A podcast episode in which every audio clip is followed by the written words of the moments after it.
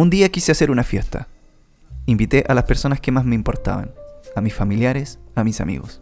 Estaba tan motivado que dije, todos están invitados. Preparé cada detalle de esa fiesta. Decoré la casa, puse la parrilla en el centro del patio y esperé. Llegó el día de la fiesta y mis invitados comenzaron a llegar. Los recibí uno a uno con un afectuoso abrazo y empezaron a compartir. Empezaron a formar grupos, típico, ¿no? Se arman estos grupos en la fiesta y yo como buen anfitrión iba paseándome de grupo en grupo compartiendo un retito con cada uno de ellos. La fiesta iba bien, era exactamente como lo había imaginado. Había carne en la parrilla, estaban mis familiares conversando, amigos compartiendo anécdotas, amigos que yo quería que se conocieran, por fin conociéndose. Todo iba bien, todo iba sobre ruedas. Yo compartía con un grupo, me reía, y de repente suena el timbre de mi casa. Me pregunto quién podrá ser, creía ya que todos habían llegado. Pensé quizás alguien invitó a alguien más. Me acerqué a la puerta y cuando la abrí me llevé una desagradable sorpresa. Frente a mí estaba un vecino que me desagradaba profundamente. Alguien que hacía comentarios desubicados, que se vestía mal, incluso hasta olía mal. Brian. Era imprudente. Entró a la fiesta sin que yo lo invitara, no alcancé a decir ni hola, y llegó y pasó, se coló lo único que pensé fue quizás alguien lo invitó. Entonces seguí detrás de él como para, no sé, preguntarle o incómodo. Lo primero que hizo fue acercarse a la parrilla, empezar a revisar la carne, se sirvió un vaso de bebida solo y empezó a hacer estos comentarios desafortunados. Mis invitados seguían conversando, pero a mí me daba la sensación de que estaban incómodos. Y a mí particularmente me incomodaba la presencia de Brian. Entonces me las arreglé de alguna forma para poder sacarlo de la fiesta. Después de todo, era mi fiesta. Así que lo llevé hasta la puerta y una vez que la cerré, suspiré, aliviado. Y volví a la fiesta, volví a compartir con mis amigos, con mi familia. Estaba comiendo algo y de repente vuelve a sonar el timbre. Vuelvo a preguntarme quién será. Eh, y esta vez alguien se me adelanta. No alcancé a abrir yo la puerta. Era Brian de nuevo, que volvió a colarse a la fiesta. Esta vez venía con restos de comida de su casa. Yo lo encontré de pésimo gusto. Empezó a comentar de nuevo cuestiones que uno nadie quería escuchar, menos yo, yo no quería escuchar esas cosas en mi fiesta. Y cada vez que lo miraba sentía este rechazo absoluto. Así que de nuevo me las arreglé y lo saqué. Pero esta vez, para que no volviera a entrar, me quedé parado en la puerta. Y funcionaba. Brian no volvió a entrar a mi fiesta. Lo escuchaba por ahí a veces dando vueltas y tocaba el timbre, pero nadie le abría, yo estaba en la puerta. Después de un rato empecé a escuchar las risas de mis amigos.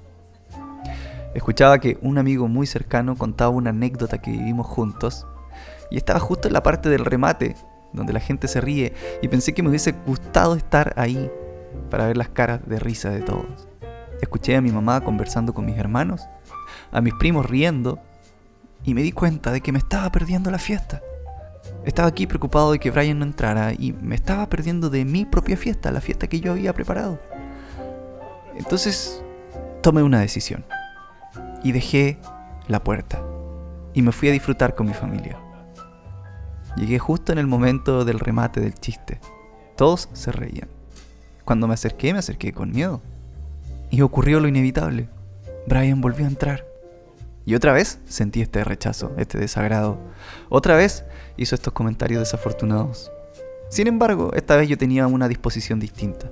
Quería disfrutar de mi fiesta. Y pese a que Brian estaba ahí, yo seguía haciendo lo que quería hacer. Seguí conversando con mis amigos. Seguí fomentando esta amistad entre estos dos que quería yo que se conocieran. Compartí junto a mi madre. Y Brian siempre estuvo ahí. De hecho, su humor medio raro le cayó en gracia a algunos amigos, y de alguna forma también fue aporte en la fiesta. Al final la fiesta terminó, todos se fueron, incluso Brian, y yo pensé, quizás la próxima vez que haga una fiesta, mm, lo deje entrar. Hace 15 años me visitó Brian y su aparición fue caótica. Un montón de cosas estaban pasando en mi vida y no tenía idea de cómo llevarlas. La primera crisis de pánico me dejó claro que nunca más quería volver a sentir algo como eso. Pero no fue así. El sudor en las manos, la sensación de que me faltaba el aire, mi corazón latiendo rápido, las ganas de salir corriendo y la certeza absoluta de que me iba a morir aparecían sin previo aviso. incluso me despertaban en las noches. Fui al doctor, quizás como tú que estás escuchando, y me dijeron quizás lo mismo que a ti. No tienes nada. Yo desconocía que estas cosas podían pasar, perdí mucho tiempo. Tanto tiempo que empecé a temer que Brian volviera a aparecer. A veces aparecía caótico, como una crisis. Y otras veces se mostraba sutil. Era un leve mareo. Era un latido rápido en el corazón. Un momento de cansancio.